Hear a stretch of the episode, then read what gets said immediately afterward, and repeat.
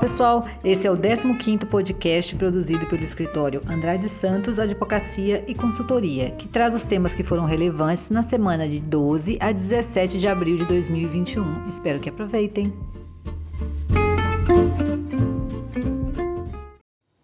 Bom, a semana começou com a Receita Federal publicando a Instrução Normativa 2020 de 2021 que prorroga o prazo para a entrega da declaração do imposto de renda desse ano, né, desse ano relativo ao ano passado, imposto de renda 2021 para o exercício 2020.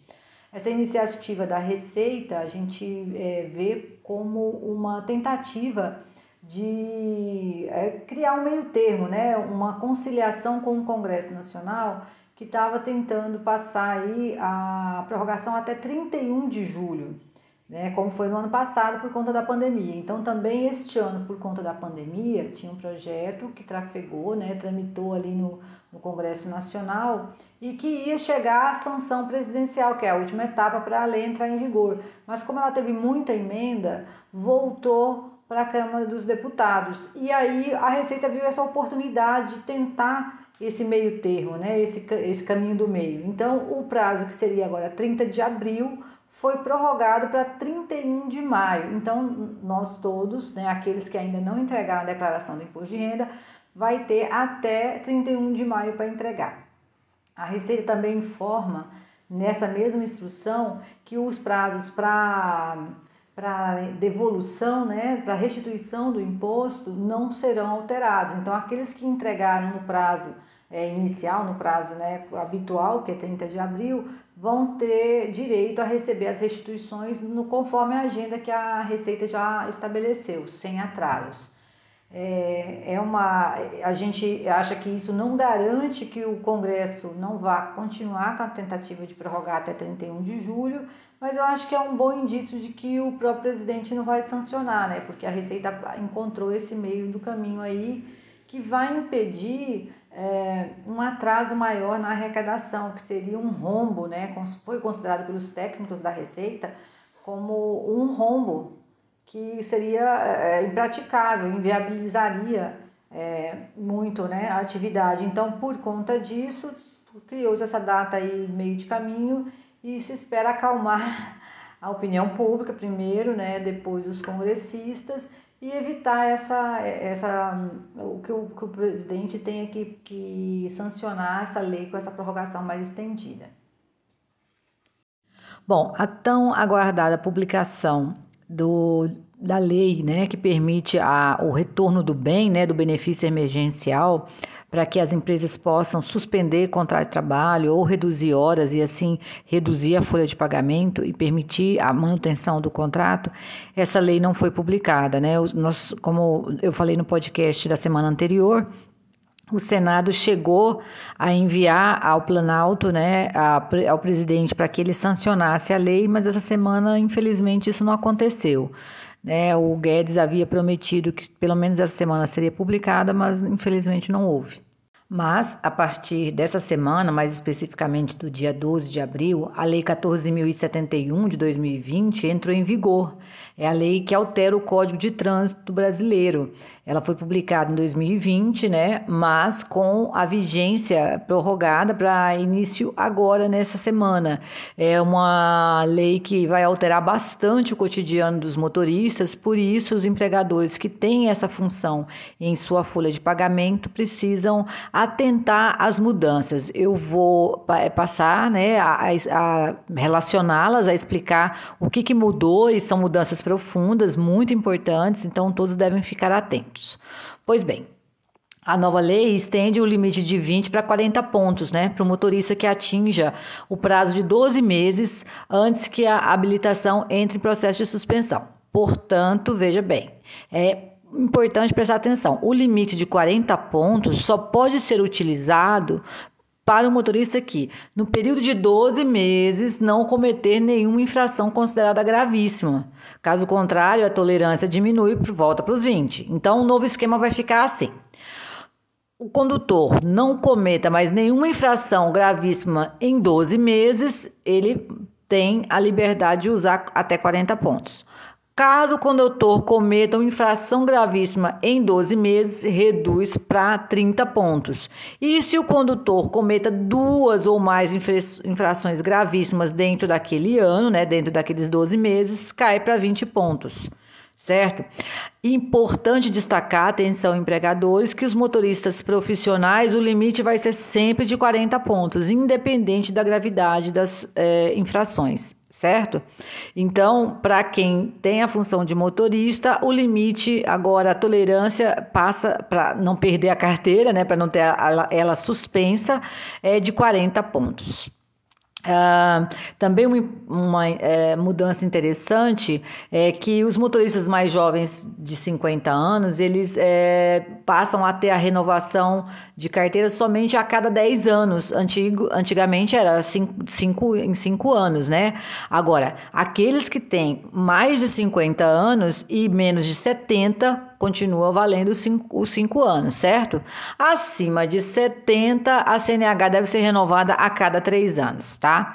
É, mas essas, essas, uh, esses novos prazos é um, uma pegadinha aí. Eles só são válidos para as habilitações renovadas a partir da vigência da nova lei. Então vamos lá. Se você é, precisar renovar sua carteira a partir de agora, então você está no limite, está no prazo. É, está vencendo sua carteira essa semana, venceu, né? E a gente sabe que depois que vence a gente tem 30 dias para renová-la. Se você renovar agora, aí sim você vai estar com. E tem menos de 50, você tem 10 anos para renovar de novo. Acima de 50, 5, e da forma como eu expliquei antes. Agora, se você é, renovou a carteira em março e, e, tem mes e mesmo tem menos de 50 anos, mesmo assim você vai ainda entrar na lei anterior, ou seja, 5 anos para renovar, mesmo estando contando com a idade inferior a 50 anos, tá? Bom, outro assunto extremamente relevante para quem tem é, colaborador motorista e nas categorias C, D e E. Uh, essas, é, é, essas categorias, o exame toxicológico é obrigatório, não é, não pode ser declinado de fazer. E os resultados, obviamente, têm que ser negativos, né? Então, se esse exame não for feito após os 30 dias do vencimento estabelecido, como é para todo mundo, vai ser considerado uma infração gravíssima. E a penalidade da multa vai ser multiplicada por cinco vezes, no valor de R$ 1.467,35, além da proibição para dirigir durante três meses né? É, é, fiquem muito atentos porque uh, essa, essa proibição de dirigir por três meses praticamente inviabiliza o contrato de trabalho, né? Se você tem um, contra, um, um contrato de trabalho com um motorista, obviamente que você espera que ele dirija para você. Então, uh, a atenção deve ser redobrada com relação ao seu colaborador motorista para que ele respeite os prazos, porque Passou dos 30 dias, automaticamente ele toma uma infração gravíssima aí, hein? Então, é, é, anotem, mantenham uma agenda bem é, alinhado com o colaborador, porque a obrigação é do motorista manter sua carteira em dia, né? Porque é condição de trabalho dessa, dessa categoria estar com a CNH em dia. Mas, de qualquer forma, o DP, né, o Departamento Pessoal, pode ajudar nesse aspecto, certo? Bom, quanto à periodicidade do exame toxicológico, para pessoas mais jovens que 70 anos, é de dois anos e seis meses. Para a, que a restrição da direção seja revogada, o motorista precisa comprovar resultados negativos em um novo exame, caso o primeiro dê, negativo, dê positivo, certo? Bom, uma mudança mais simples aí é a questão do farol baixo, né? É, que até então o tráfego dos veículos por rodovias deveria ser sempre com farol baixo, mesmo durante o dia, pois agora isso mudou e uh, os, faróis, os faróis acesos só precisam ficar apenas se você estiver em túnel ou em condições de chuva e neblina. E obviamente à noite, né? Agora, atenção, isso novamente é, é, eu espero que seja uma atenção para quem tem é, motorista. É até bom fazer uma cartilha, né? O departamento pessoal, o RH, os recursos humanos, faça uma cartilha e mande para o seu motorista as mudanças que aconteceram, porque acaba que, como a lei foi publicada um ano atrás, as pessoas acabam esquecendo, né? Mas motos, motociclistas, portanto, o pessoal da entrega e, e os transportes públicos, né? Transporte coletivo, quem leva é, pessoas é, precisam utilizar o farol aceso durante dia e noite. Isso aí não, não mudou para esse pessoal, tá? É, é preciso que eles fiquem sempre com a luz acesa dia e noite, independente, tá? Bom, com relação à indicação de condutor infrator, que também é uma, é uma é, informação importante, porque normalmente os veículos estão no, na, no, nome da empresa ou do empregador e o condutor é um, né, um empregado. Pois bem, agora, ao receber a multa, é, o, motorista ou o proprietário do veículo tem a chance de recorrer da def, é, da, na defesa prévia já. Então, até, o, até a, a, vigência dessa lei, o prazo para essa etapa era de 15 dias e agora aumentou para 30. Essa foi uma alteração importante que aconteceu e é, é ela é a mesma para quem é o condutor ou para você indicar quem, quem, quem fez, né? Por exemplo, a empresa indicar, olha, o meu, foi meu motorista, né? Da CNH dele, é, é, é o mesmo prazo. Então, vamos recapitular. Você agora, antes tinha 15, agora tem 30 dias para fazer a sua defesa, caso você seja realmente o motorista que está sendo acusado daquela infração, ou o empregador nomear quem realmente estava na condução do veículo de propriedade dele, certo? Aumentou de 15 para 30 dias. Bom, também houve mudança no julgamento, é, no prazo do julgamento dos recursos, né? É, costuma ser bem demorada essa etapa, né? Leva até alguns anos para o Detran nos responder com relação às multas e os recursos relativos a ela, a elas. Um, mas agora houve um, a lei prevê uma alteração. Portanto, se o motorista não apresentar essa defesa prévia, essa que era de 15 passou para 30 dias, ele receberá uma notificação de imposição de penalidade em até 180 dias após o registro da infração. Caso ele apresente defesa prévia, o órgão tem um período de, no máximo, 360, 360 dias, já ia falar 365, mas é, são só 360, ou praticamente um ano, né, para aplicação da pena. Se esse limite não for respeitado, o governo perde o direito de aplicar qualquer punição. Então, foi muito boa essa mudança, porque ou eles julgam né? Se você fez a, a, defesa prévia, eles têm 180 dias. Aliás, se você não fez a defesa prévia, eles têm 180 dias para mandar a punição para você. Se eles eh, você se defendeu previamente, eles têm 360 dias. Se isso não acontecer, seja no prazo 180, seja no prazo 360, não podem fazer mais. Então acabou essa história da gente aguardar aí indefinidamente o, o, os órgãos de, de de julgamento do, do, do, Detran avaliar se você cometeu mesmo, né? Se o seu recurso é procedente ou improcedente, certo?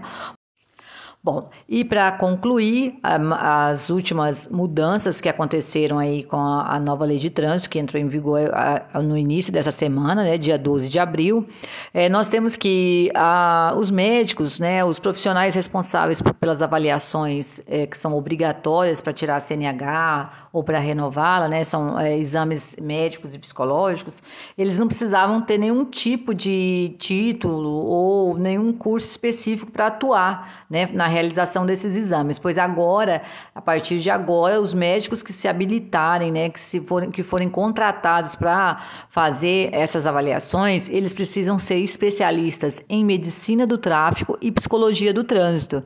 Muito legal, porque as pessoas agora terão essa, é, farão esses cursos, né, e terão é, esse olhar mais é, acurado e mais profissionalizado sobre os exames que eles estão fazendo.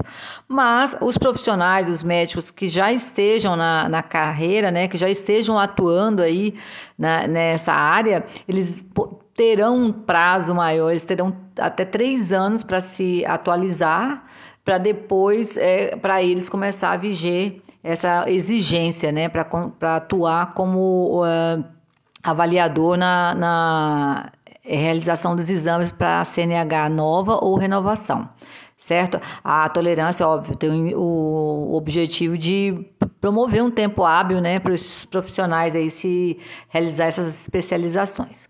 Bom, a outra mudança é, foi sobre a conversão da multa em advertência. Essa possibilidade já existia, mas devia ser é, requisitado pelo motorista, né?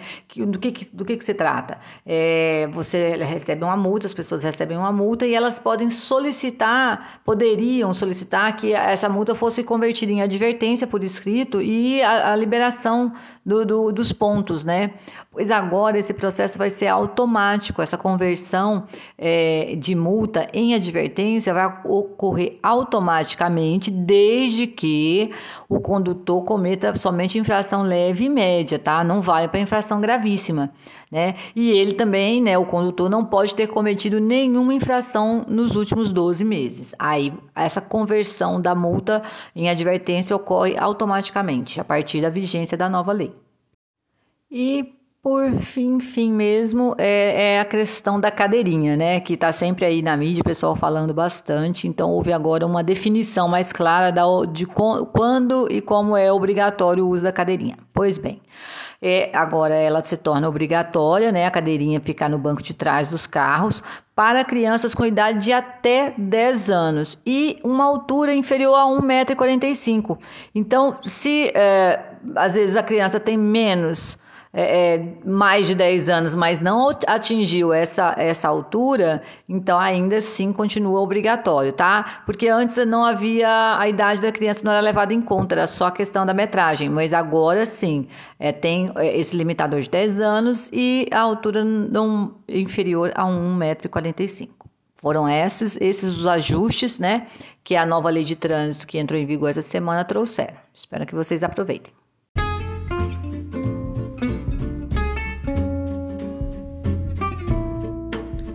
Bom, pessoal, como vocês viram, a semana foi marcada pela prorrogação do prazo do imposto de renda, a não publicação do bem tão aguardado, né? E a vigência das novas leis de trânsito. É, espero que as informações que a gente trouxe aqui pelo podcast sejam de bom proveito para vocês e a também é, desejo uma excelente semana a todos. Caso tenha alguma dúvida, crítica ou sugestão, por favor, envie e-mail para contato@andradesantos.com.br ou atendimento@andradesantos.com.br.